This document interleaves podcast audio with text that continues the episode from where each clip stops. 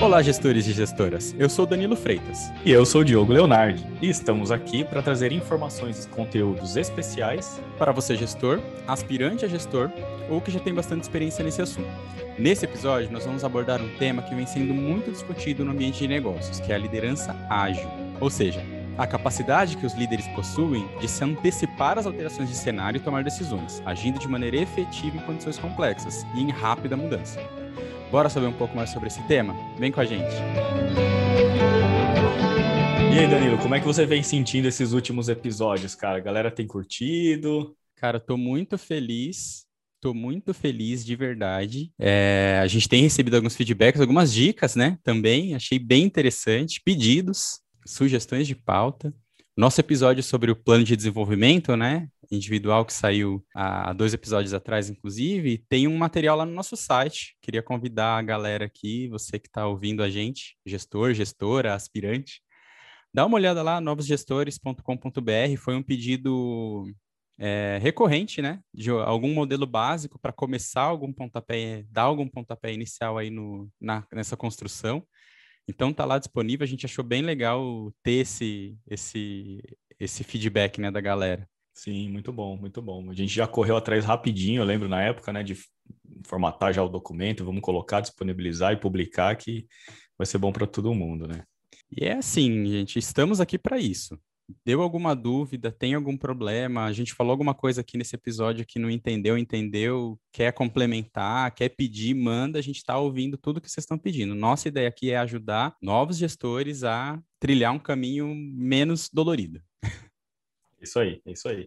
E nesta ideia de trilhar caminhos é, muito bons e com conteúdo, hoje a gente traz aqui a participação especial da Letícia Castelo. Ela é psicóloga, bem, master bem coach, é sócia-diretora da L Castelo Desenvolvimento Profissional, professora de MBA nos módulos de liderança e desenvolvimento de equipes e já vem estudando esse tema de liderança ágil há algum tempo e prestando consultoria com este tema.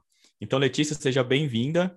É, acho que vai ser um episódio sensacional. Adorei que você aceitou o nosso convite aqui para trazer um conteúdo interessante, legal e de uma pessoa que já tem bastante experiência com esse tema também. E para a gente começar, eu queria que você se apresentasse um pouquinho, falasse um pouquinho sobre você também. Já fiz uma breve introdução aqui, mas nada como ouvi-la. Legal, Diogo, obrigada, viu? Eu quero começar, na verdade, agradecendo aí o convite de vocês, né, do Diogo, do Danilo, para que eu pudesse estar aqui falando de um tema que eu realmente tenho estudado cada vez mais nos últimos anos, que me encanta e ao mesmo tempo é tão é, pertinente né, para o nosso momento atual. Então, cada vez mais a gente escuta falar de ágil, a gente escuta falar de liderança, entende a necessidade, mas muitas vezes não sabe muito bem como aplicar. Né? É uma honra poder falar sobre esse tema aqui com vocês. Acho que podcast de você está, na verdade, trazendo temas extremamente atuais e relevantes e de uma maneira aplicável, prática. Então, realmente, eu não tenho dúvida que os ouvintes estão conseguindo colocar em prática coisas novas e temas é, importantes nesse mundo de gestão. Então, eu agradeço mais uma vez o convite e me apresentando um pouquinho mais, assim, então, é, acho que uma curiosidade que está relacionado ao tema, né? Sobre mim é com relação à, à, sala de aula mesmo de liderança. Então, eu uhum. é, tô, sou professora né, de MBA de, na, nas disciplinas de liderança, de, de gestão, desenvolvimento de equipes, mais especificamente desde o ano passado, né, na instituição que eu dou aula, a gente lançou um novo, um novo curso de liderança estratégica, né, trazendo alguns temas mais atuais de liderança, e o módulo que eu sou responsável e que eu desenvolvi é justamente o módulo de liderança ágil. Então, é, poder, na verdade, foi para mim um reconhecimento de um tema que eu venho trabalhando e que está sendo realmente procurado pelos líderes no mercado. Né? Dentro da sala tem novos gestores, tem gestores já de bastante tempo, tem os aspirantes. Então, é, é um tema bem, bem importante e eu diria assim que, que nos abre a, abre a mente para algumas reflexões legais que a gente vai poder conversar hoje. É, sou psicóloga, né, como, como o Diogo falou, e trabalho com desenvolvimento profissional. Sempre atuei né, na parte de desenvolvimento profissional, dentro de empresas, né, atuando com consultoria na área de desenvolvimento de líderes e de equipes, conduzindo praticamente é, processos mais estratégicos, aí conduzindo programas de coaching executivo com presidente, diretorias, gerência e alguns programas de desenvolvimento de liderança coletivos, né? Então, reunindo e fazendo algumas atividades além da, da, frente de atuação direto com os profissionais, né? então conduzindo programas de coaching de carreira e coaching executivo, né, para desenvolver a, a, liderança. O coaching, né, ele veio é, veio com metodologia para agregar o meu trabalho desde esse ano está fazendo 10 anos, né, que fiz a minha primeira Uau. formação em coaching, Caramba. mas antes disso já atuava, né, com, a, com as minhas formações dentro da psicologia com essa parte de desenvolvimento profissional. Mas o coaching tem muito a ver com a liderança ágil, né? Aliás, a gente uhum. vai, vai poder conversar sobre isso. E a, a metodologia em si, né, propõe algumas coisas bem importantes, né? Então, acho que é, nosso bate-papo vai ser podendo compartilhar com vocês um pouco desse universo da psicologia, do comportamento humano Afinal de contas, né, algumas pessoas devem estar ouvindo, mas o que, que é liderança ágil? Vocês convidaram uhum. uma psicóloga para falar sobre isso, né? Tem uma coisa errada, não é? Ninguém da área de tecnologia, né? que é o que acontece, né? Quando eu, quando eu começo o final de semana de aula, mas peraí, você é psicóloga, você veio falar de liderança ágil, de, de metodologias que que tá ágeis, né? Nossa, que isso, é você... Isso? Letícia, é você verdade. pegou num ponto crucial da conversa aqui, porque, Exato. de fato, é, tanto eu quanto o Diogo somos da área de tecnologia, de carreira, uhum. formação e tudo mais. E trazer esses pontos de vistas de diversas áreas é enriquecedor também, porque a gente acaba aprendendo com essa é, diversidade cognitiva, né? Porque o nosso uhum. jeito de pensar às vezes vai ser um pouco diferente mesmo. Uhum. Então, entender que o ágil não é aplicável só para tecnologia é, vai ser fenomenal. Então, muito obrigado mesmo por trazer esse, esse viés aqui para gente. Ah, eu, eu, vou dizer que eu tenho que ter muita coragem, né, para falar de, de ágil aqui com vocês. Mas a ideia é essa. E se eu falar alguma besteira quando eu falar de ágil, vocês podem me corrigir. Mas a ideia é justamente entender que quando a gente vai aplicar algumas metodologias ágeis, né, e vocês têm certamente muito mais bagagem nessa parte é, da metodologia em si, uma das principais barreiras que os líderes e as equipes se deparam é justamente o comportamento humano. Né? Então, muito bem, uhum. entendi. Esse aqui é uma metodologia, esse aqui tem uma ferramenta, um framework, mas e aí? Como é que eu faço para fazer com que a pessoa efetivamente consiga colocar isso em prática, ela realmente compre essa ideia, ela realmente, é, enfim, enxergue as coisas dessa maneira, né? Então, a gente vai falar muito mais de mindset do que necessariamente de, de uma ferramenta em si, né? Então, é por isso que, que eu estou aqui, né? Porque a gente vai falar Perfeito. de comportamento humano, comportamento do, do líder. Associado ao ágil, muito bem. É... Letícia, eu queria te fazer uma pergunta antes da gente entrar no assunto. E aí eu estou pegando surpresa mesmo. A gente está montando uma estante virtual dos novos gestores. Se você não tiver a resposta agora, quiser pensar um pouquinho até o final do episódio, não tem problema. Mas eu gostaria muito que você indicasse alguma coisa para os nossos ouvintes lerem, ou a respeito desse tema, ou a respeito de comportamento como um todo, e de, de liderança e gestão. Né? Aí a gente Opa, pode ser um livro, pode certeza. ser um podcast, um artigo, qualquer coisa nesse sentido, né? Mas aí a gente Uma vai colocar indicação... lá na nossa estantezinha. Ah, fala o principal. Aí a gente Ela pode tem mandar uma listinha. Aí, tá? Pode mandar uma listinha. Ó, se a gente Olha for lá. pensar especificamente de liderança, né? Esse aqui é um bom resuminho, assim, liderágio, liderança VUCA. É um bom Ótimo. começo, assim. Mas a gente pode falar do mindset, pode falar do Scrum, né? Pode falar aí, enfim, esse próximo aqui também, o Sprint. Mas para também assim, né, dar um foco e pensar, bom, por onde eu começo? Quero entender melhor de liderança ágil. Esse é um bom livro, que é um livro é, ao mesmo tempo é, simples assim, mas traz a, complexidade da, de alguns aspectos importantes da liderança ágil. A base é o Scrum, né, quando a gente pensa, mas uhum. acho que vale sim começar por esse livro, que é um livro é, bem prático também da, da liderança. Lê, a agilidade, então, é uma das competências estratégicas que tem se tornado extremamente relevante para alta performance, não só alta performance gerencial, mas também trazendo uma certa vantagem competitiva às organizações. A gente tem percebido que muitas organizações, e aí não só a, a, as áreas de tecnologia, a gente tem ouvido isso em, em, em alguns fóruns, tem trazido o conceito do ágil, né, o, o conceito tam, também do Scrum, que é um dos frameworks do ágil, para ser colocado no dia a dia. E a gente sabe que isso, de fato, veio da área de tecnologia.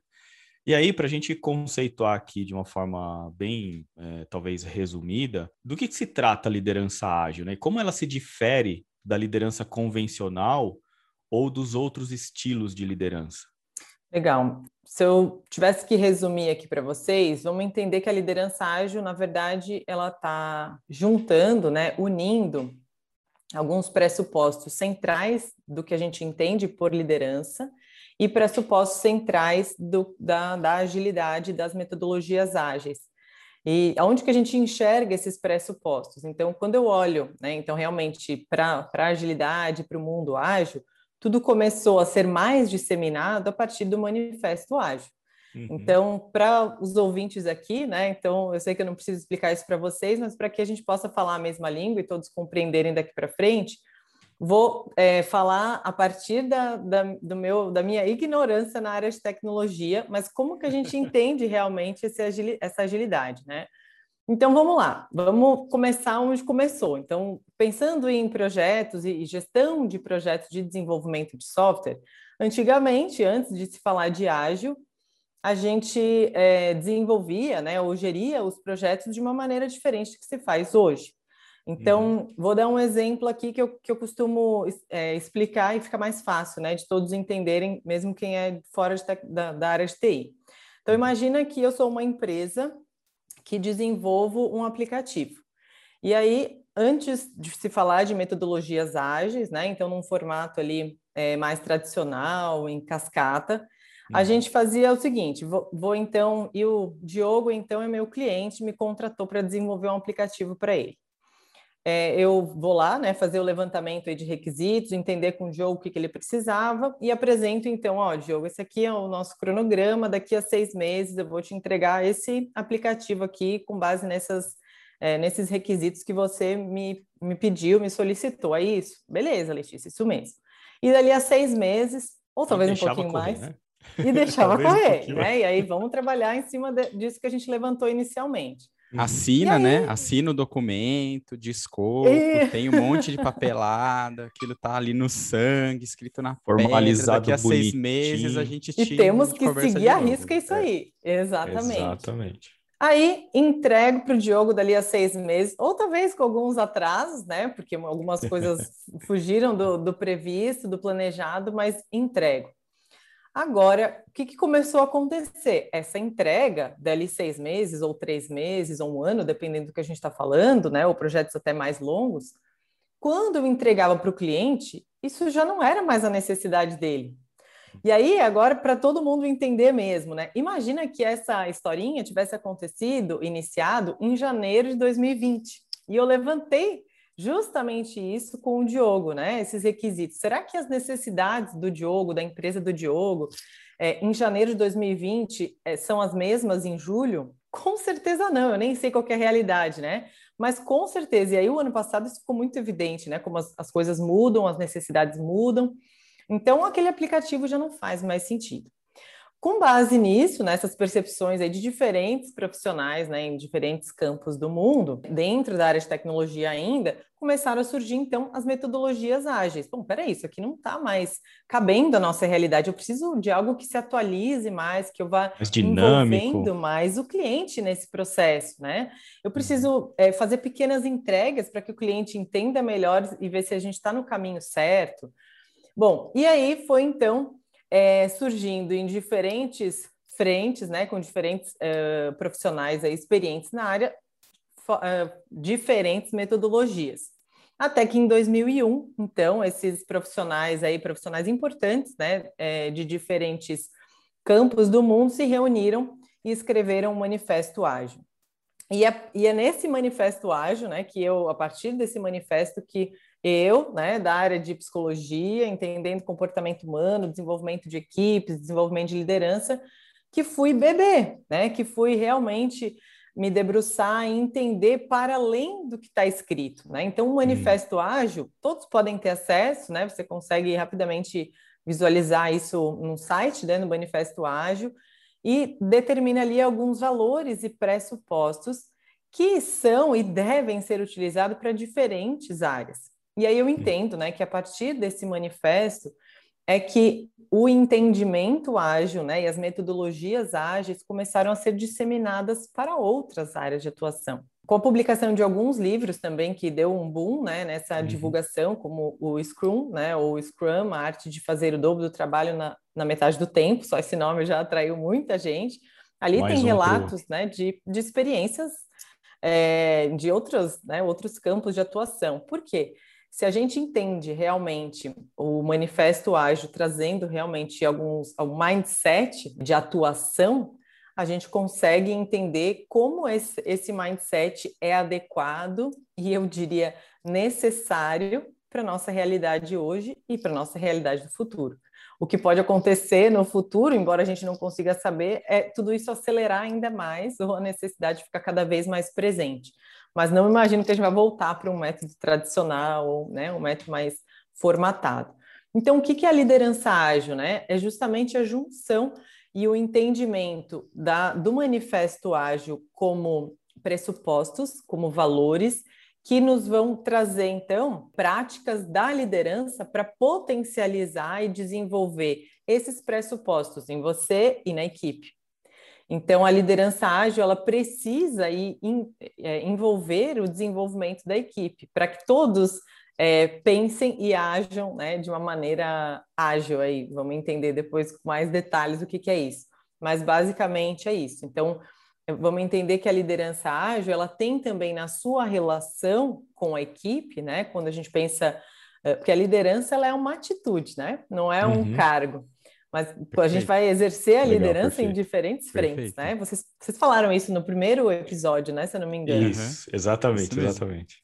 Então, estamos falando de liderança nesse mesmo conceito de vocês, né? Exato. né? Estamos falando de atitude. Então, você pode ter o cargo, sim, de líder e exercer a liderança, mas muitas vezes também vai é, deixar que outra pessoa da tua equipe, dependendo da situação, exerça né, a, o papel, a função de liderança. E aí, essa liderança ágil, sim, precisa envolver, vamos lá, a gente estava falando de envolver o cliente, né? Mas é, precisa envolver a equipe nesse processo de construção.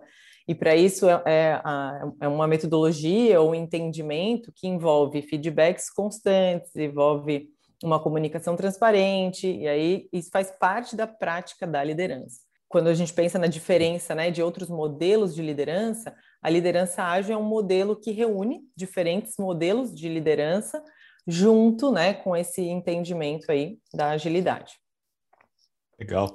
Eu tô fazendo, a gente fez um paralelo aqui com o primeiro episódio, que a gente falou bastante da diferença, né, entre gestão e liderança. E no segundo episódio a gente falou sobre as principais dificuldades no início, principalmente na, na mudança, né, da, de carreira, o primeiro nível de gestão e tal. E aqui é um dos conceitos que acho que a gente pode até resgatar e colocar como é, conceitos de aprendizado mesmo, porque ele, ele fala do desenvolvimento do líder, né, como ágil, mas como você disse, tem o envolvimento da equipe. Então, como ele também envolve a equipe nessa questão da agilidade, coloca é, essa cultura, né, ou essa prática no dia a dia com a equipe, né?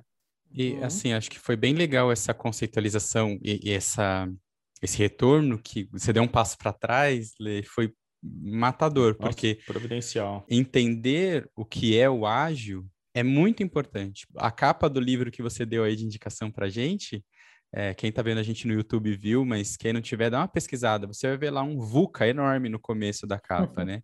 Uhum. Quer dizer, o, o, mundo muda muito rápido, né? Até alguns anos atrás, se a gente for pensar, eu cheguei a comentar isso também num outro episódio, lá atrás, eu tinha no meu plano de carreira ter uma certificação específica de gestão de projetos que era para trabalhar nesse, daquele jeito antes do manifesto, né? Que, que a gente estava conversando que, ah, não, daqui a seis meses eu te entrego, daqui a um ano eu te entrego, volta depois. E no ágil, não.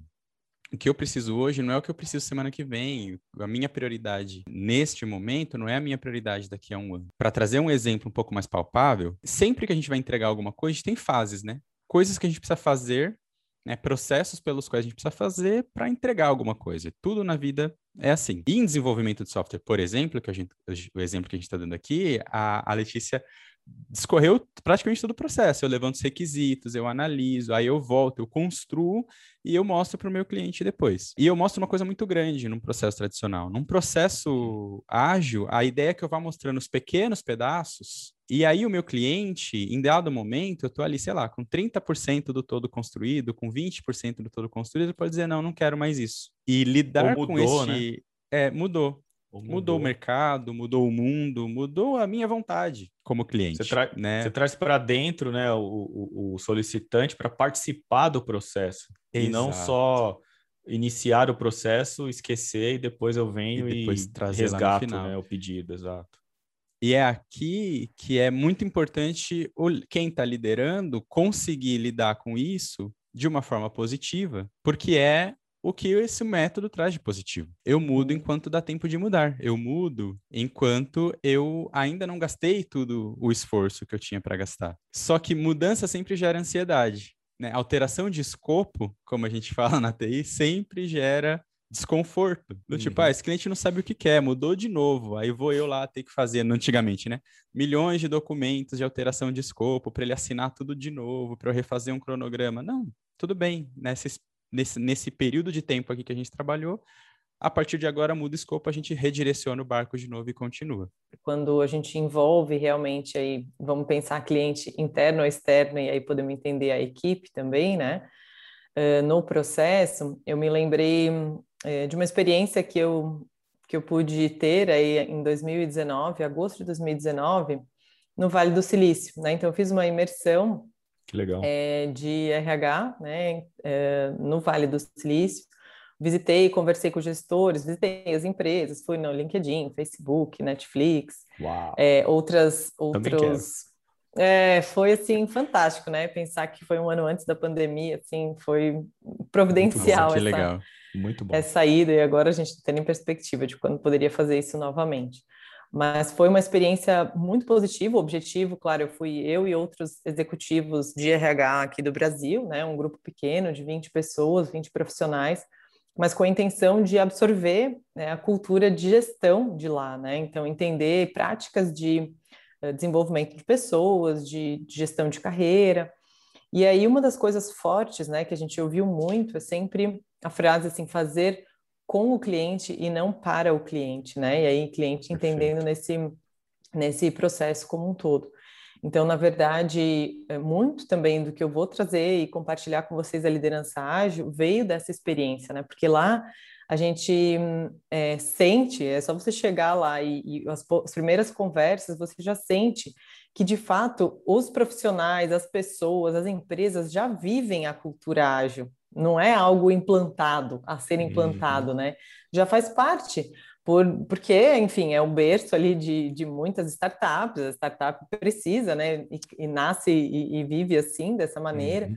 Então, é uma, uma coisa bem diferente do que a gente vê em empresas mais tradicionais, maiores aqui de, do, do Brasil. Então, é algo que, que faz parte, né? E, e aí eu me lembrei desse fazer com o cliente e não para o cliente, né? Envolver realmente. E aí, quando a gente pensa em gestão de equipes, a gente está falando das mudanças, né? De, no, no processo ali de, de, desenvolvimento de um software, mas vamos pensar em mudanças de carreira. Uhum. Né? Então, as minhas necessidades como cliente, mas as minhas necessidades como profissional dentro de uma empresa, né, que está diretamente relacionada à liderança, ela também está mudando cada vez mais. Então, é, eu me lembrei agora de, de, uma cliente minha, que é gestora comercial, né, de uma equipe comercial da indústria farmacêutica, e eu, eu iniciei o processo com ela em janeiro do ano passado, e aí a gente continuou durante a pandemia.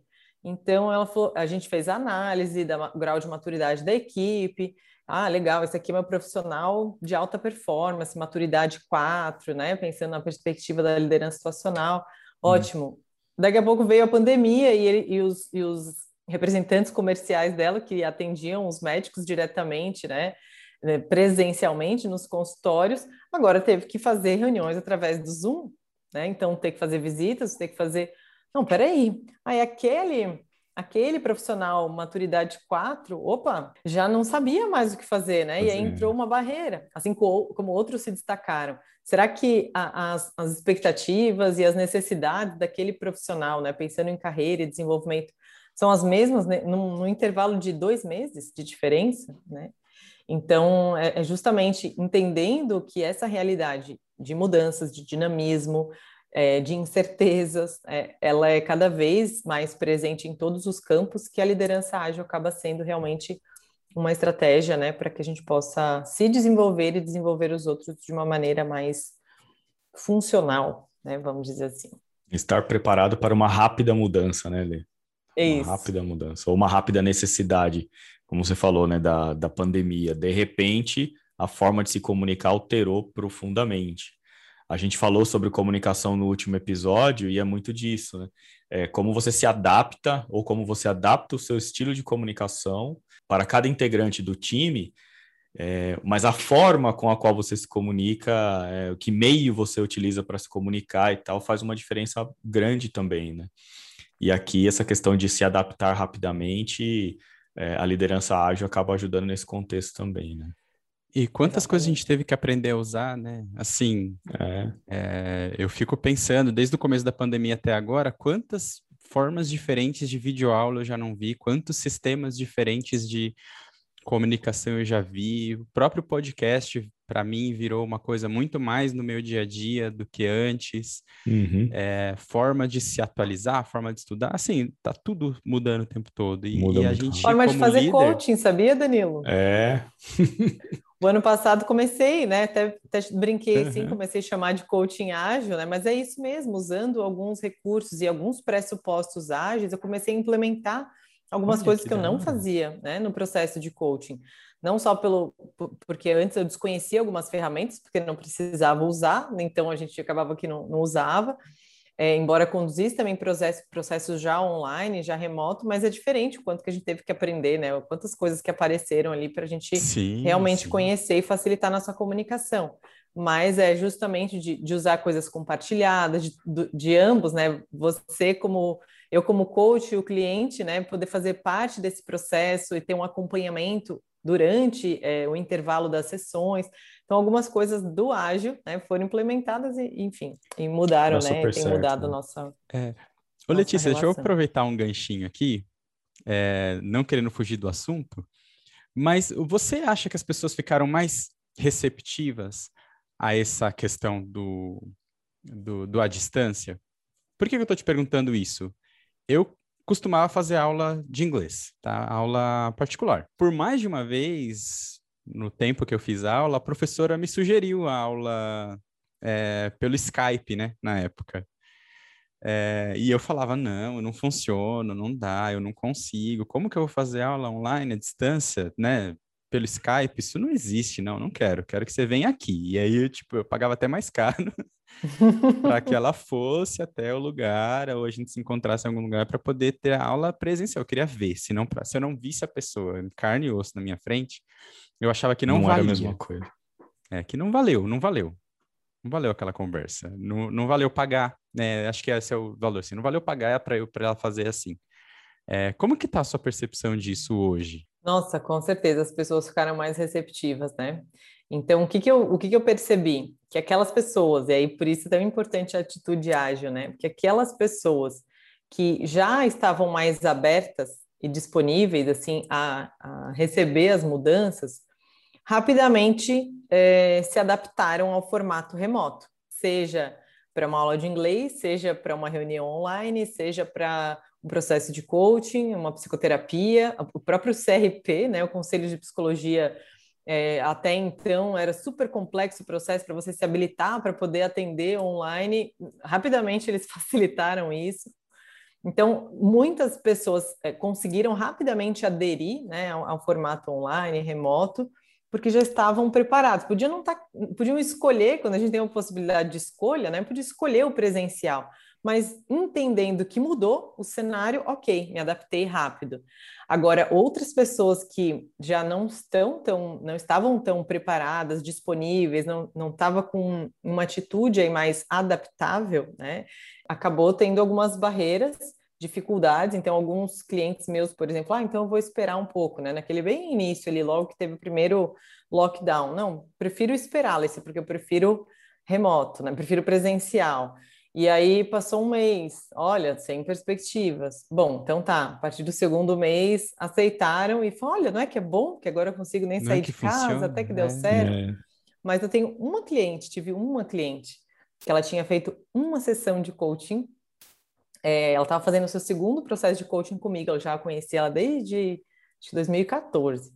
Mas ela estava fazendo um novo processo, iniciou, fez uma sessão em fevereiro. E aí fechamos, né?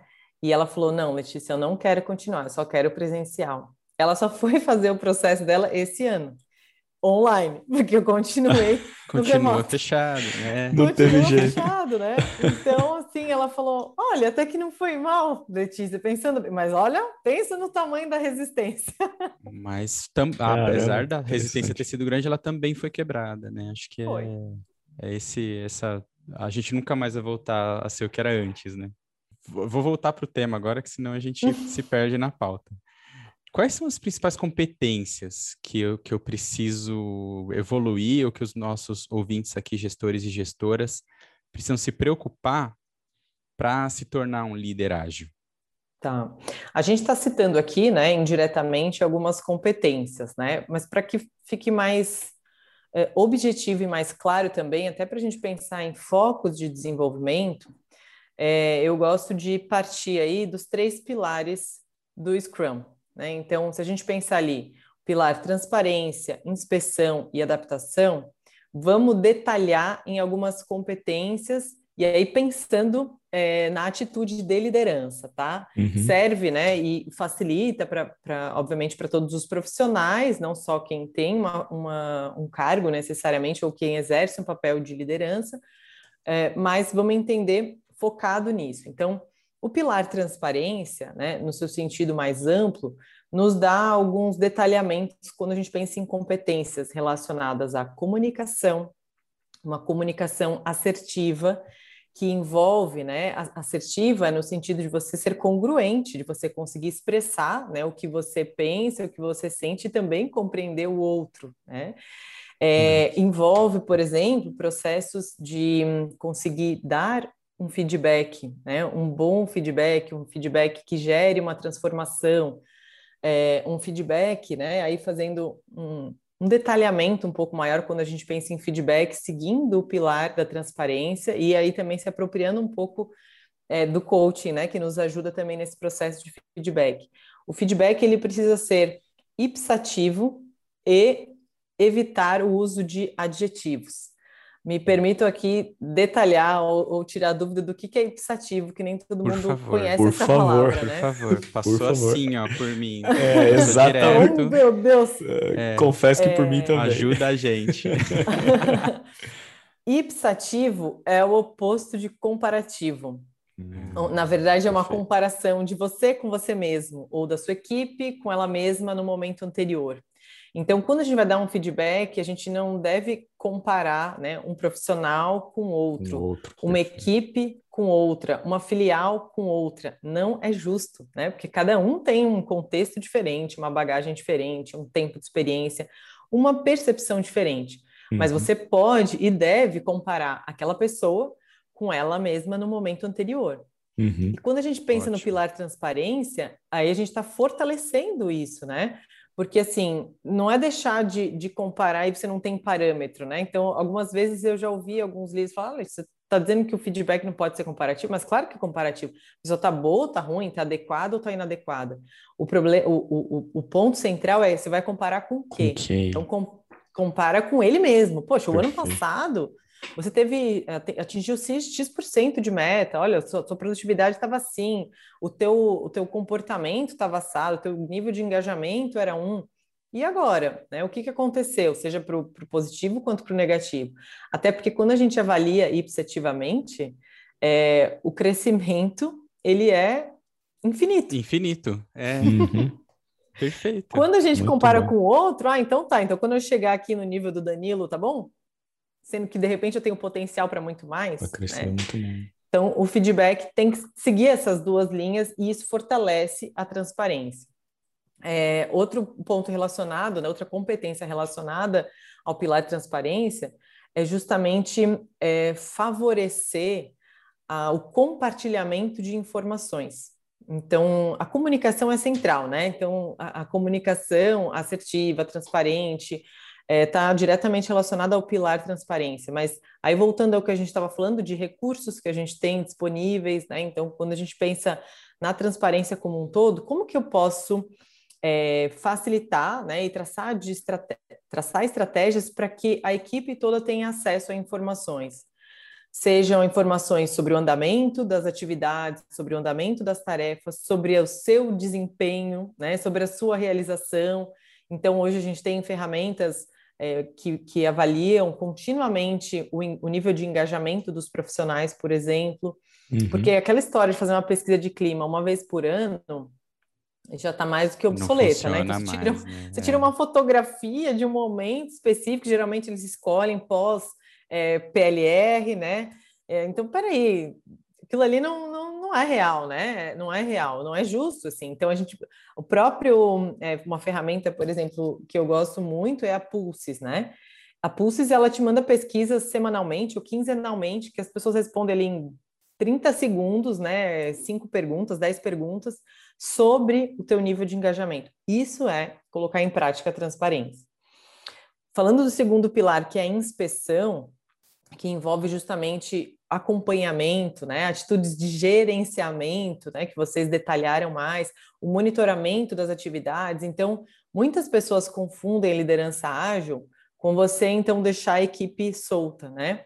É, delegar não é delargar. Delargar. Né? Então, boa. Para você dar autonomia para a equipe, né? É, ou não é porque você dá autonomia para a equipe, uma autonomia com responsabilidade, que você não vai acompanhar. Então, algumas práticas né, facilitam isso. Então, nesse caso, a inspeção envolve atitude de gerenciamento, é, atitude de desenvolvimento contínuo do profissional. Então, não é assim, ah, entendi que ele quer isso, essa é a expectativa dele de carreira e pronto, agora ele que se vire. Não, eu tenho uma, um estímulo né, contínuo ao desenvolvimento. Envolve as reuniões de acompanhamento, que a gente pode citar ali as deles, ou as, as reuniões de, de fechamento de sprint, de planejamento de sprint mesmo que você não use essa terminologia ou não siga exatamente a risca, mas pressupõe estratégias contínuas de monitoramento.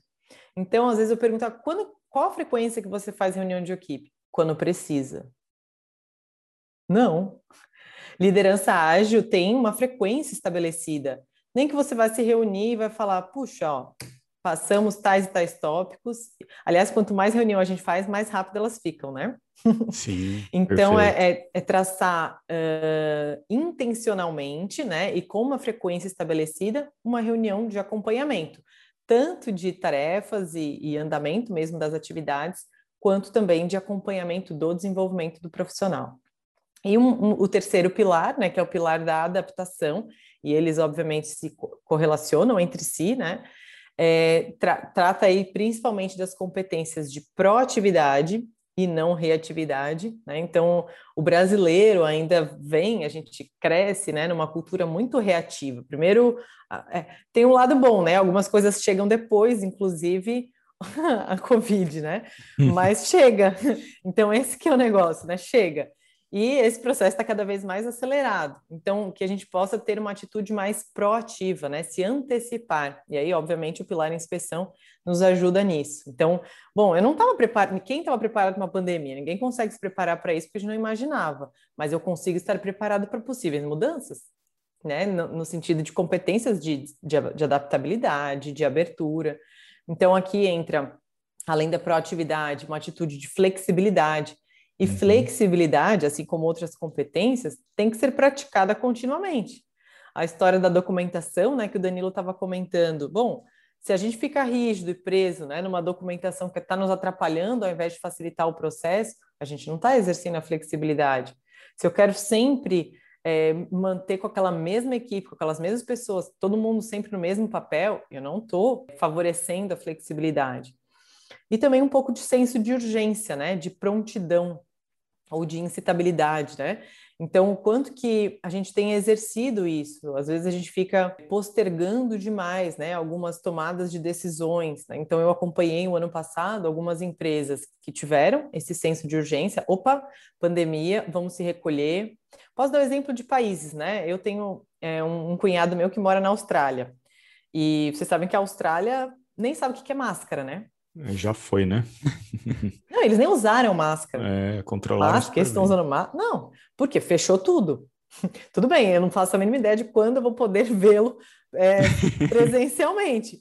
Mas eles, pensando na pandemia, né, na questão de saúde pública e, e econômica, né, é, eles estão muito bem posicionados, assim como a Nova Zelândia, porque bloquearam.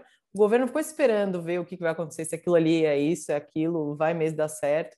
Então, claro, tem muitas questões políticas envolvidas, né? Mas dando o exemplo de prontidão, algumas empresas foram rapidamente também colocaram, né? É, aderiram aí ao remoto, se disponibilizaram, disponibilizaram ferramentas e ok, né? A gente faz ali o mínimo, o MVP, né? Faz o mínimo para a gente conseguir viabilizar algo e vamos seguindo e se ajustando algumas outras empresas, não, peraí, vamos montar um comitê, vamos analisar aí, pronto, daí início todo mundo foi contaminado. Tem, tem uma régua, né, que eu, eu, eu não vou lembrar agora ela de cor, mas ela fala um pouco, hum, quando a gente fala de adoção de tecnologia, por exemplo, né, tem o cara que é da vanguarda, tem aquele que puxa a inovação, e tem aquele que, ah, quando me obrigarem eu faço, Uhum. Né? E tem o outro que vai negar até o limite da honra, né? É, e a gente tem N cenários, né? E a liderança ágil, ou o método ágil, trabalhar de forma ágil, não é estar desse lado aqui, onde a gente está dizendo que eu não vou até uhum. que alguém me uhum. obrigue. É, de fato, perceber que o cenário está mudando e já ajusta as velas. Né? Agora a gente tem que ir para um outro lado. Legal. Eu queria comentar uma coisa do que você falou, que eu achei bem interessante e é um dos paradigmas, né? Algumas coisas que a gente é, eu pelo menos gosto de provocar aqui quando, quando surge algum tema assim. Você falou de fazer reuniões, né? E hoje a gente está vendo muita gente é, e muitos artigos e tudo mais, né?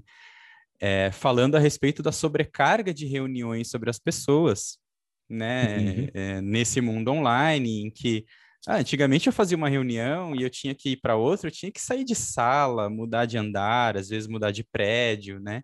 E hoje não, eu desligo, aperto um botão desligar, aperto um botão ligar de novo na outra reunião. Como tudo na vida, esse também é um assunto que se a gente extrema ele, trata ele toda a reunião como vilã, a gente também acaba gerando outros problemas. Na, na, minha visão aqui, a fala que você deu, falando muito bem da dele, das reuniões semanais, das reuniões de fechamento, a gente chama isso de cerimônias, né? Dentro uhum. do, do, do, do processo ágil. E elas são extremamente importantes, e não são reuniões por reuniões, né? Não é aquela famosa reunião que poderia ter sido um e-mail, né? A dele é importantíssima. Você fazer um alinhamento com seus liderados, seja eles seus colaboradores em funcionalmente ou liderados naquela situação de uma equipe que, que você está trabalhando por conta de um papel que foi assumido, é, elas são muito importantes. Então, é, eu só queria reforçar isso, porque às vezes falar, certeza. poxa, tá todo mundo tão sobrecarregado de reunião, e aí a Letícia veio aqui e fala que tem que fazer reunião. Mais reunião? Gente, é, calma, não é mais reunião, é menos reunião de forma controlada, né? De forma pensada. Racional, reuniões com, é... reuniões com propósito de fato, né? Exato. Então, poxa, na dele eu vou falar o que eu fiz, os amiguinhos vão falar o que eles fizeram, o que eles vão fazer, acabou a reunião. Vamos trabalhar. é, reunião, né, que necessite reunir as pessoas. Uhum. O que uhum. acontece é que a gente faz reunião sem precisar reunir as pessoas, né? Então, coisas que poderiam ser resolvidas sem reunir as pessoas efetivamente não são resolvidas. Ah, então, e, e, realmente aumentou o número de reuniões desnecessárias, né, que não realmente poderiam ser resolvidas de outras maneiras, pela praticidade. Ah, ao invés de eu ficar, é, de eu usar determinadas ferramentas, né, coisas que a gente resolvia no presencial, vou ali na mesa dele e, e, e resolvo, agora tudo marca uma reunião. E aí você não marca pausas, você não, não separa uma na outra e acaba tendo essa, essa sobrecarga, sim, de reuniões desnecessárias. Mas não vamos no outro extremo, né? Porque Isso. reuniões com frequência estabelecida, com um propósito né, necessário, que realmente precisa né, dessa é, junção das pessoas, é porque elas são, obviamente, produtivas e necessárias.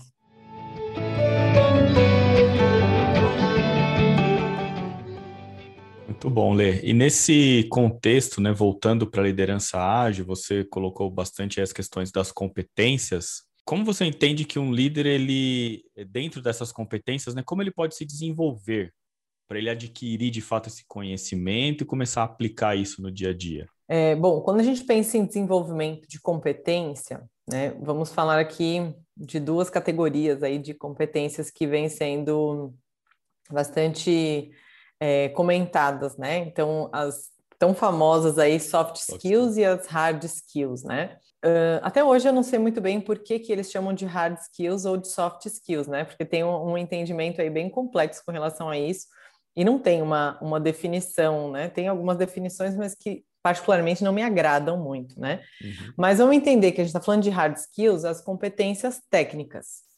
E as soft skills, as competências comportamentais.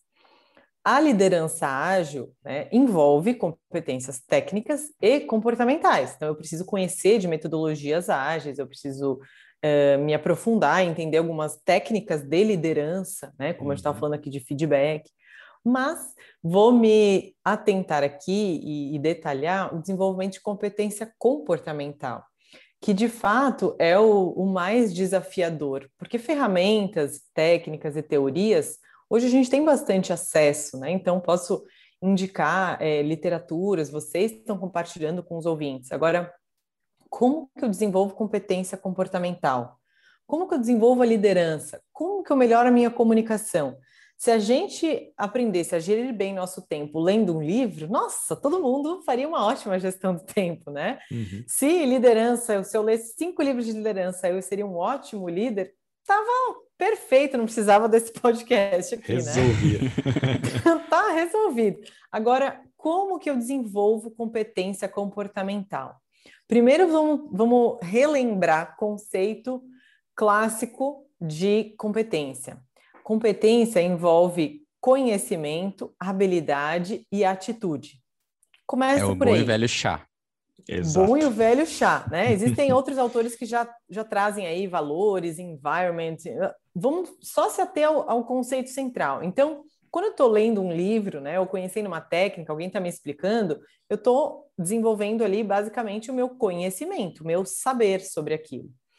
No nível habilidade, eu, que é o saber fazer, eu preciso praticar. Bom, tem uma técnica de feedback, legal. Agora vamos experimentar. E para isso, você precisa realmente colocar em prática. Começando com situações mais é, simples, né, é, que sejam menos desafiadoras, para daí você aumentando o seu nível de treinamento. Mas não tem milagre que não seja colocar em prática. Só que às vezes você tem conhecimento, você tem habilidade, mas você não tem atitude, que é o querer fazer.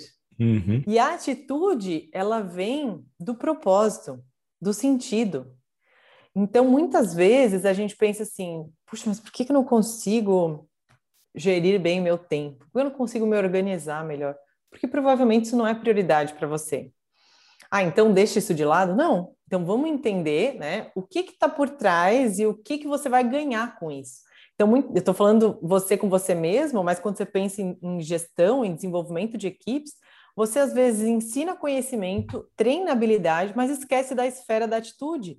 E aí não sabe por que raio que aquele profissional não está se desenvolvendo, não está colocando em prática é, a comunicação, o poder de persuasão, a negociação, porque às vezes ele não vê sentido naquilo, ele ainda não entendeu o motivo, né? Uhum. O, o, o que efetivamente faz.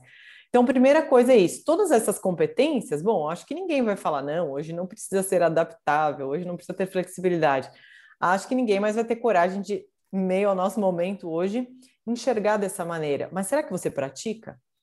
Uhum. Por exemplo, a flexibilidade, como a gente está falando. Eu posso exercitar no meu dia a dia, fazer um caminho diferente para o trabalho, ir no, num restaurante diferente, ou no mesmo restaurante, mas pedir comidas diferentes. Quanto mais a gente exercita realmente fazer coisas diferentes, você vai desenvolvendo ali algumas frentes, né, que facilitam a tua flexibilidade depois quando vier uma situação do trabalho. Conversa com outras pessoas que não seja da, do teu círculo ali, da tua equipe, é, conversa com pessoas de outras áreas. Então, tem aí a parte de praticar, exercitar, desenvolver competência é como desenvolver um músculo. Ninguém Boa. ninguém Boa. desenvolve músculo se matriculando na academia. Perfeito, perfeito, é isso mesmo. Então a gente precisa exercitar. E é, puxando aqui para vocês, né, e, e trazendo aí algumas, alguns pontos importantes, uma coisa que ajuda bastante a desenvolver as competências de maneira geral da liderança ágil é estudar coisas de diferente, fora da tua área, da tua área central de atuação. Então, pegando um, um pouco do gancho aí do, do Garner, né, que traz as múltiplas inteligências, então a gente tem oito inteligências, pelo menos, né? Então, se a gente pode é, fazer coisas que não só fortaleçam as nossas principais inteligências, mas que desenvolvam outras, inteligência artística, inteligência relacional, inteligência emocional. Então, desenvolver né, e, e se colocar em cursos, em é, experiências, em troca, né? Às vezes até uma relação social sua que, que vai te desenvolver nessas diferentes inteligências, te ajuda a desenvolver uma boa base da liderança ágil. Porque Legal. É, né, é adaptabilidade. Perfeito. Muito bom, muito bom. Eu, eu, você estava é, com essa questão do conceito, né, do conhecimento, habilidade e atitude, me veio até uma outra questão aqui que de repente pode influenciar na própria aplicação é, de colocar isso em prática, de fato, no dia a dia, a questão da atitude. Às vezes esse líder ele não tem um líder nesse, nesse conceito da liderança ágil, né? É, o quanto que o meio Lê, pode impactar, o quanto que o, ambiente em que esse profissional ele atua pode impactar na aplicação desse desenvolvimento? Nossa, com certeza, é uma, uma ótima pergunta, assim, né? Quando a gente pensa é, no clima e da cultura da empresa, que ela é muito expressa, né, e, e efetiva a partir do líder, né, do gestor da equipe, agora estou falando de cargo mesmo, Uhum. É, isso acaba sendo muito presente, né? É, tem um, um, um, conceito aí não novo, mas que tem sido mais recentemente estudado aqui dentro da, da psicologia organizacional, que é o conceito de segurança psicológica, que é justamente um ambiente é, um clima né, que favoreça as pessoas se sentirem seguras psicologicamente dentro do trabalho, para errar, para é, se experimentar, né? Então, quantos ambientes profissionais que são doentios, quantas relações profissionais, né, às vezes de, de líder com a equipe, elas na verdade, geram realmente um ambiente de estresse, né? De medo, né? Opressão, né? medo. As pessoas se sentem. Isso. Então, é, é, a segurança psicológica tem sido estudada e trabalhada cada vez mais, né? Porque hum, ainda tem uma, um ambiente, ainda algum, alguns ambientes são bastante opressores, né? E uhum. limitam. Então, assim, que se desenvolver, estar aberto eh, poder dar sua ideia e, e, daqui a pouco ninguém levar em consideração a sua ideia ou até desconsiderar, né? Então, isso tudo implica né, e prejudica a segurança psicológica. Então, sim, o ambiente ele interfere, pode facilitar né, ou pode bloquear. Pode bloquear. Teve um, tem um, um exemplo aqui, Diogo e, e Letícia. Eu não vou dizer o nome da empresa, né?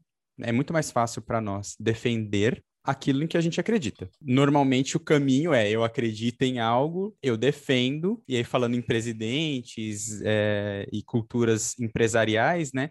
Normalmente o board, a presidência acredita em determinadas coisas, defende aquilo, implanta uhum. na empresa e aquilo vem top-down e acaba acontecendo. É, e eu já vi casos em que foi explícito o contrário. A, a grande direção não acreditava naquela metodologia, mas era algo que estava sendo aplicado com sucesso em diversos outros lugares.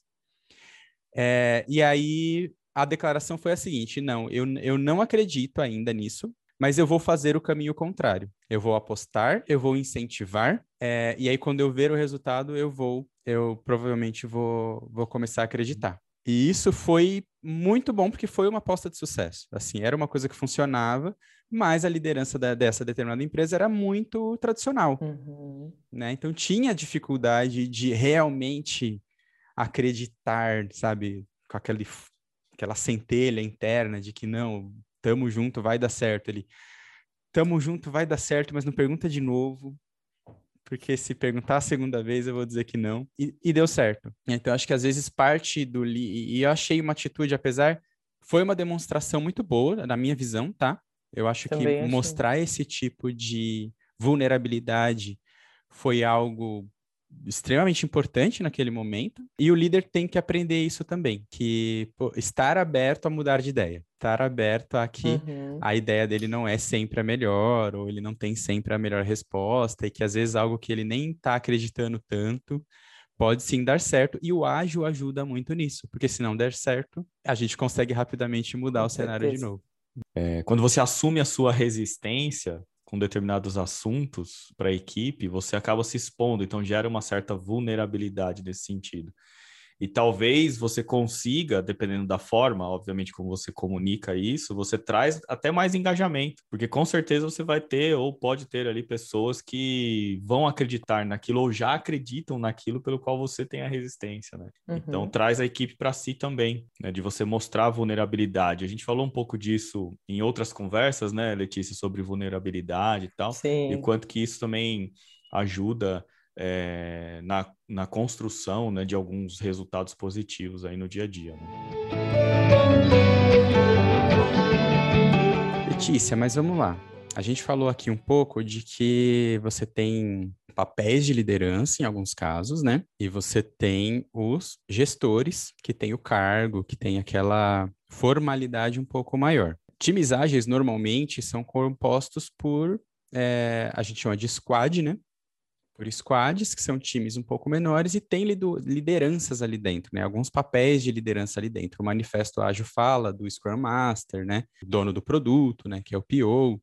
E aí acaba, para algumas pessoas mais acostumadas com métodos de trabalho mais tradicionais, né? Do, do chefe e dos, e dos liderados, fica um pouco confuso, né? A gente falou um pouco de comunicação, né, os estilos de liderança no episódio de comunicação, e falou um pouco da democrática, por exemplo, né, que é quando você divide as decisões. É, no ágil, a liderança lá, ela é obrigatoriamente colaborativa e democrática? Ser líder ágil e ser um líder democrático, porque eu estou distribuindo ali, né, as decisões, é a mesma coisa? Como que você vê essa, essa, essa situação? Então, vamos lá. Se eu tivesse que detalhar, né, ou especificar um principal objetivo da liderança ágil para que a gente consiga desenvolver equipes ágeis, né?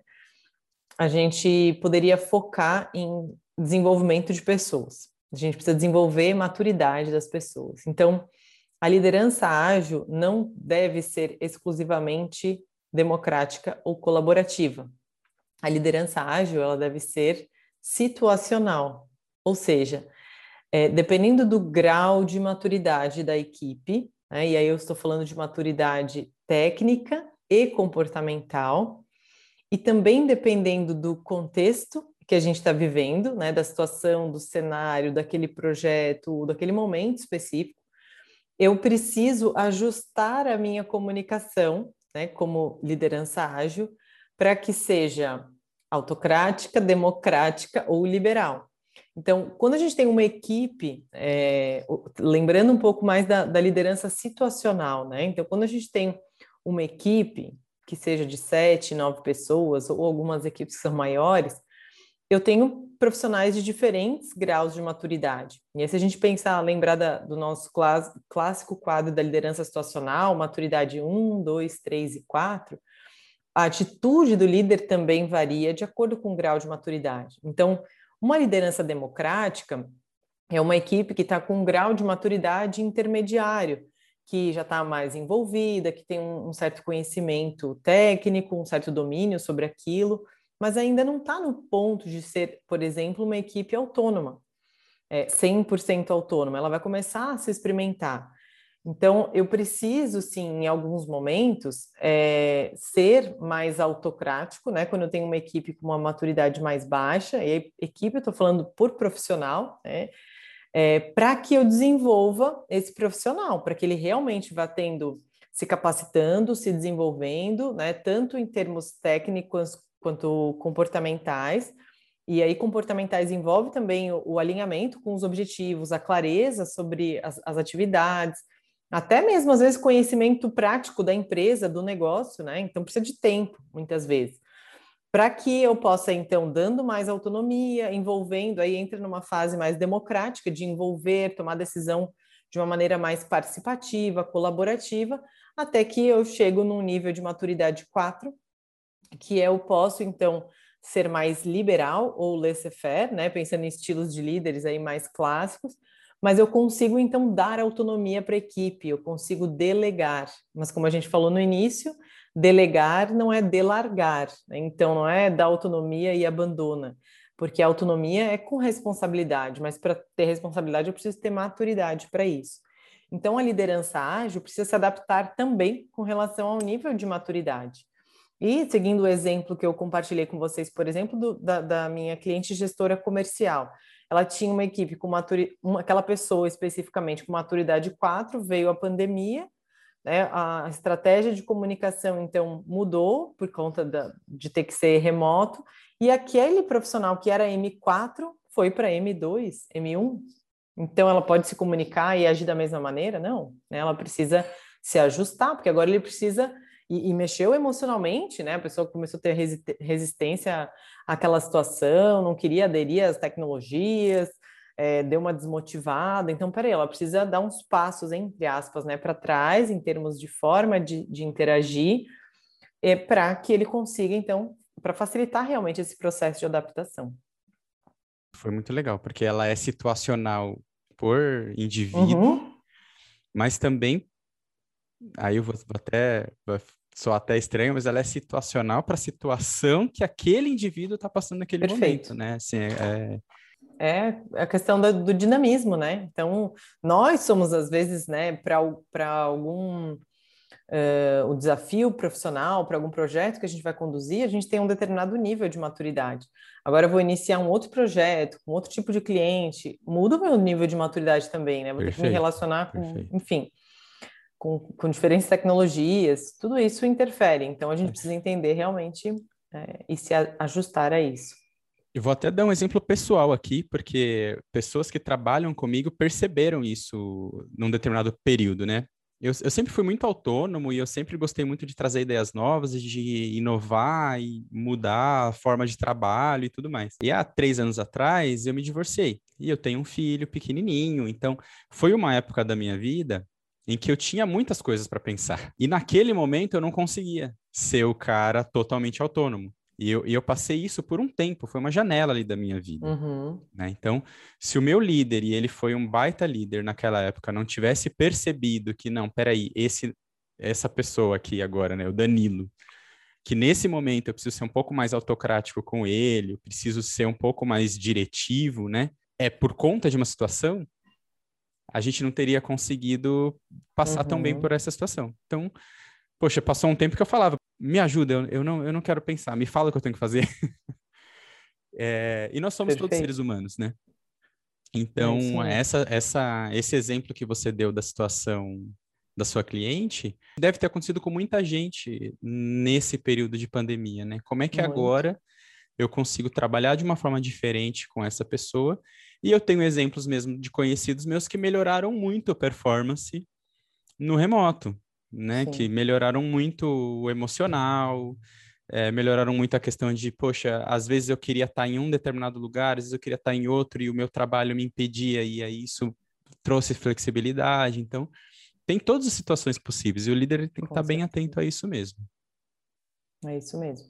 Eu, eu havia pensado num exemplo aqui, a gente gosta bastante de colocar exemplos aqui para o nosso ouvinte também, Lê. É, lá no início, quando você estava falando da questão é, das competências, e agora falando aqui do desenvolvimento, da questão da liderança situacional e tal, me veio também essa questão da pandemia, lá no início, quando começou o trabalho remoto. Eu tinha um, um, um liderado, ele também era líder, né? então ele tinha ali uma equipe com ele, posso dizer que ele tinha uma certa resistência com relação ao trabalho remoto. E os outros líderes já, já eram mais tranquilos com relação a isso. Tinha pessoas que não gostavam de trabalhar em casa, propriamente dito, né? é, preferia ir até o escritório, mas também não era um problema trabalhar em home office, então acabou se adaptando mais rápido. Mas é, essa pessoa em específico, ela tinha bastante resistência, inclusive com o time dela mesmo, né, de não uhum. gostar que as pessoas ficassem em home office. E a empresa, ela tinha uma cultura já mais aberta nessa questão do home office na, antes até da pandemia. E o trabalho, né, assim, o trabalho, na verdade, é, não no sentido ruim da palavra, né, mas o, o, o dia a dia com esta pessoa, ela acabou sendo, principalmente no início, um pouco mais intensa, e eu acabei dando mais atenção para ela naquele momento, justamente para que a adaptação ao home office né, para ela fosse mais fácil, compartilhando boas práticas, boas práticas de outras empresas, boas práticas é, da própria empresa que a gente já estava ali conduzindo é, algumas é, questões bem específicas por conta do home office.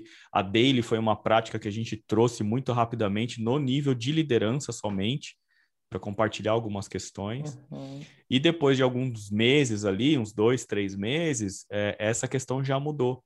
E aí a pessoa já, já estava mais adaptada, ela começou a confiar mais nas pessoas, nos liderados dela, né, na própria liderança dela, aí voltando a mim e aos outros, né, acima de, de mim também, é, para o dia a dia. Então, essa questão de você conseguir, de fato, trazer o citacional para o dia a dia, focado no indivíduo, faz uma diferença enorme no contexto de produtividade da equipe também. Não só o desenvolvimento como pessoa, como profissional, mas inclusive na produtividade. Né? É, e só complementando, para você conseguir fazer isso que você fez, Diogo, precisa, né, de a gente, eu digo assim, ultrapassar a barreira do comportamento. Então, na é. verdade, você consegue, porque a gente, principalmente quando a gente pensa em resistência à mudança, né? Ah, a pessoa está resistente à mudança, né? Ainda mais é, num, num, cenário como esse, né? Que, que pessoa coisa difícil. Então a gente está olhando ali o comportamento. Isso poderia te gerar também algumas resistências, né? Com uhum. essa pessoa. Sim. Mas só que a resistência, na verdade, é o medo do desconhecido. O que, que pode acontecer? Até porque, convenhamos, a maioria das pessoas não viveu home office, né? Viveu home office mix com homeschooling, é, com, enfim, com desafios, um né? que, é. Nossa, né? Não tem um cenário ideal. Muita gente não tem, não tinha nem estrutura física ali, né? Para você ter um espaço vez, físico né? na casa. Então, assim, diferente de um home office que se praticava antes. Quantas vezes eu fiz reunião e a pessoa é, abria a câmera, estava na sala de casa, sentada no sofá, sabe? Com uma ergonomia horrível, é. porque não tinha outro espaço. É, então, assim, é uma situação realmente. Foi desafiador para todo mundo, né? Não, não, foi fácil. É, e aí por isso, né, compreender como você teve essa atitude de, de ultrapassar, né, essa barreira mesmo do comportamento, se conectar com o que está por trás, o que, que será que gera essa resistência, que qual a visão dele, né? Entender realmente isso te ajuda a praticar a liderança situacional e, né, e desenvolver a liderança ágil. E aí, Lê, para a gente concluir o nosso bate-papo, tá super legal, de forma prática e ágil, digamos assim, para a gente até testar o conceito aqui. Para os nossos ouvintes e quem está ali na prática do dia a dia, está aprendendo essa questão do conceito do ágil, se ele fizer uma autorreflexão, como é que hoje ele poderia se identificar ou se caracterizar como um líder ágil? Vou dizer aqui pelo menos dois pontos importantes para a gente avaliar né, o quanto que eu exerço, eu tenho facilidade para desenvolver a liderança ágil, será que eu sou ou não sou um líder ágil, né? Uhum. É, primeiro ponto, né? Pedir feedback para as pessoas que se relacionam com você. Então, exercita bastante o pilar da transparência, né, da comunicação. Então, pede realmente feedback e aí um feedback 360. Né? Então, se você é o líder, pede para a tua equipe, para diferentes pessoas da tua equipe, pede para teus pares, pede para o teu líder, né, direto, pede para pessoas pontuais ali da, da tua relação, às vezes, do campo pessoal, até para você entender é, também como que são as suas competências, né, na relação nas suas relações pessoais, e aí você vai juntando as diferentes percepções para você entender se tem ou não tem alguma, apresenta, né, ou tem atitudes ágeis. É, e um, um, segundo ponto seria realmente, né, explorar e detalhar um, um processo de autoavaliação. Então, será que é, baseado nas tuas experiências, nas, nas, tua, nas tuas vivências. Então, quando a gente pensa assim em competência versus potencial, potencial é algo que eu ainda não estou colocando em prática, mas que eu tenho capacidade de vir a desempenhar. Uhum. E a competência eu já estou fazendo. Então, talvez você não tenha ainda nem oportunidade de colocar em prática a liderança ágil, mas você pode ter potencial para isso. Como que a gente identifica potencial? Avalia o que você já fez. Então, é, sabe como funciona uma entrevista por competência, né? Que uhum. o, os RHs costumam fazer. Você pergunta, né, e aí você pode se perguntar, é, conta uma situação em que você teve que ser flexível. Boa. Né? Então, com, você não precisa se enganar, né? Então, às vezes na entrevista a gente faz perguntas assim não tão diretas sobre a competência. Então, ah, me conta uma situação que você é, teve que lidar com alguém que tinha resistência, que de repente. Então, você vai fazer uma pergunta mais indireta, mas para você mesmo você não precisa fazer essa, né, usar essas estratégias, seja direto, né? Pensa nessas competências que a gente citou aqui hoje e avalia que situação, né? Lembra de uma situação em que você teve que se adaptar, em que você teve que ser flexível, em que você teve que dar um feedback, que você teve que uh, gerenciar e acompanhar atividades, né? Ou controlar algumas coisas. Como que você se saiu? E aí, a partir dessa resposta, você consegue uma autoavaliação mais real, né, do seu potencial e das suas competências, para inclusive traçar um plano de desenvolvimento. Muito né? legal, ó, conectando com o nosso episódio 3 lá, olha lá. Hashtag fica é. a dica. Muito bom. É isso aí. Olê, muito obrigado, viu? A gente vai ter que começar a finalizar de verdade aqui. Ah, Sei não! que o papo tá muito bom. de novo, né? A gente vai uma pergunta puxar outra, mas vamos continuar nos falando, né? E você volta, tá? As portas estão super abertas aqui, as portas virtuais do nosso da nossa mesa virtual de conversa. É, mas fala para a galera, onde eles te encontram, como você tá no LinkedIn, fala um pouco do seu serviço, o que que você dá um, um pitch aí para a galera, é, uhum. os novos gestores quiserem saber mais, onde você está dando aula, se você puder falar, lógico, né? Se não puder, tudo bem. É, como que como que os nossos ouvintes te encontram para trocar uma ideia?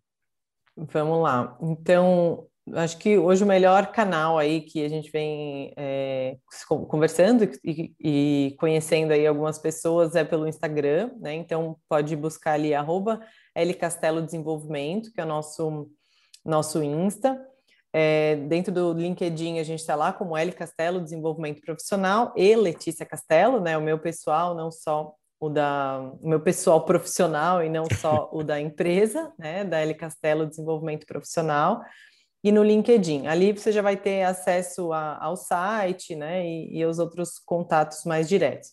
Hoje, o instituto que eu dou aula é o Instituto de Pós-Graduação, né, o IPOG, que vem oferecendo realmente é, programas de pós-graduação já 100% remoto, né, e remoto online, ao vivo, não formato EAD, né, que, que era algo que já estava, já vinha sendo praticado já por diferentes in, instituições, mas nesse caso a gente tem aí a interação da mesma maneira, né, online, só que usando alguns outros recursos.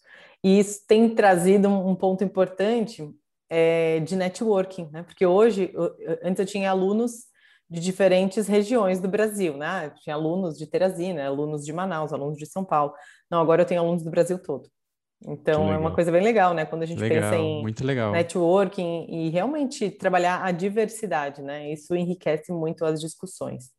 Então, mas para se conectar comigo ali, né, vamos no L Castelo Desenvolvimento, que aí a gente vai se poder explorar e tirar algumas dúvidas aí sobre o tema e outros temas relacionados a desenvolvimento profissional. Ótimo. Lê, é, foi um papo super bacana. Gostaria de novo de agradecer é, todo. É, a... Gostaria mesmo de agradecer por você ter aceitado o convite, por ter participado, foi prontamente aceito esse convite, foi sensacional. A conversa foi muito boa. Eu acho que a gente trouxe um conteúdo aqui extremamente relevante, principalmente para quem está querendo é, começar, né, ou está começando na, na, na carreira de gestão, é, para quem está pensando né, em exercer posições de liderança dentro das empresas. Então, conteúdo foi assim muito claro, acho que foi uma conversa excepcional. Muito obrigado mesmo. Legal, eu que agradeço. Foi muito bom. Passou voando aqui, né? Queria ficar mais umas cinco horas conversando sobre Passou o tema. Passou voando. Mas foi muito bom. Eu agradeço mais uma vez o convite e a possibilidade de estar aqui conversando com vocês e com os ouvintes, né? Que vem aumentando cada vez mais aí o número de, de pessoas que estão acompanhando, porque os conteúdos são realmente interessantes. Então, contem com, com a minha parceria em futuros temas e parabéns pelo, pelos temas trazidos aqui até o momento. Eu estou, é, assim, bastante feliz e, e, e, compartilhando com vocês esse, esse crescimento, essa evolução da proposta aqui do projeto de vocês. Obrigada mesmo. E a gente vai ficando por aqui. Espero que vocês, nossos ouvintes, gestores e gestoras, tenham gostado e que voltem para nossa próxima conversa. Se tiver alguma sugestão de tema, manda para as nossas redes sociais. Nós aqui no Instagram estamos como arroba Novos Gestores Oficial e arroba Novos Gestores no Twitter. No Facebook também é só procurar por Novos Gestores Oficial ou mandar um e-mail para a gente, contato arroba novosgestores.com.br. Quer comentar algo deste episódio? A receita é a mesma. Manda no inbox, DM, sinal de fumaça. Já falei que as corujas podem ir todas para casa do Diogo. Eu tô com uma coleção aqui, depois eu mostro. É, o que vier a gente lê, a gente vai dar atenção. Já falei aqui no começo desse episódio, tem pedidos que vêm de material, de apoio, de base. A gente vai preparando isso e compartilhando com vocês. Temas muito pedidos, a gente prepara um episódio especial para falar especificamente sobre ele. Por fim, se inscreve no nosso canal se você estiver vendo pelo YouTube. Se você estiver no Spotify, no Apple Podcasts, assina o nosso, nosso podcast, dá cinco estrelinhas lá no, na Apple, que ajuda também a chegar esse assunto a outras pessoas, né? O nosso podcast a outras pessoas que se interessam pelo assunto. E se inscrevendo aqui no YouTube, se você estiver vendo pelo vídeo, ativa o sininho para você receber o aviso dos próximos vídeos. A ideia é a cada 15 dias mas a gente já tem bastante conteúdo aí, talvez alguma hora a gente reveja isso para lançar com mais frequência, porque está tendo bastante, bastante, bastante contribuição. E se você quiser colaborar com a gente, lá na nossa página do Anchor, vai ter um link aqui na descrição desse episódio também, tem uma opção lá de você assinar o nosso podcast, você ser um patrocinador. Isso vai ajudar a gente a comprar equipamentos, licenças de software, manter o nosso site, tudo que a gente usa aqui para trazer esse conteúdo para vocês, tá bom? Muito obrigado por tudo e nos vemos no próximo episódio.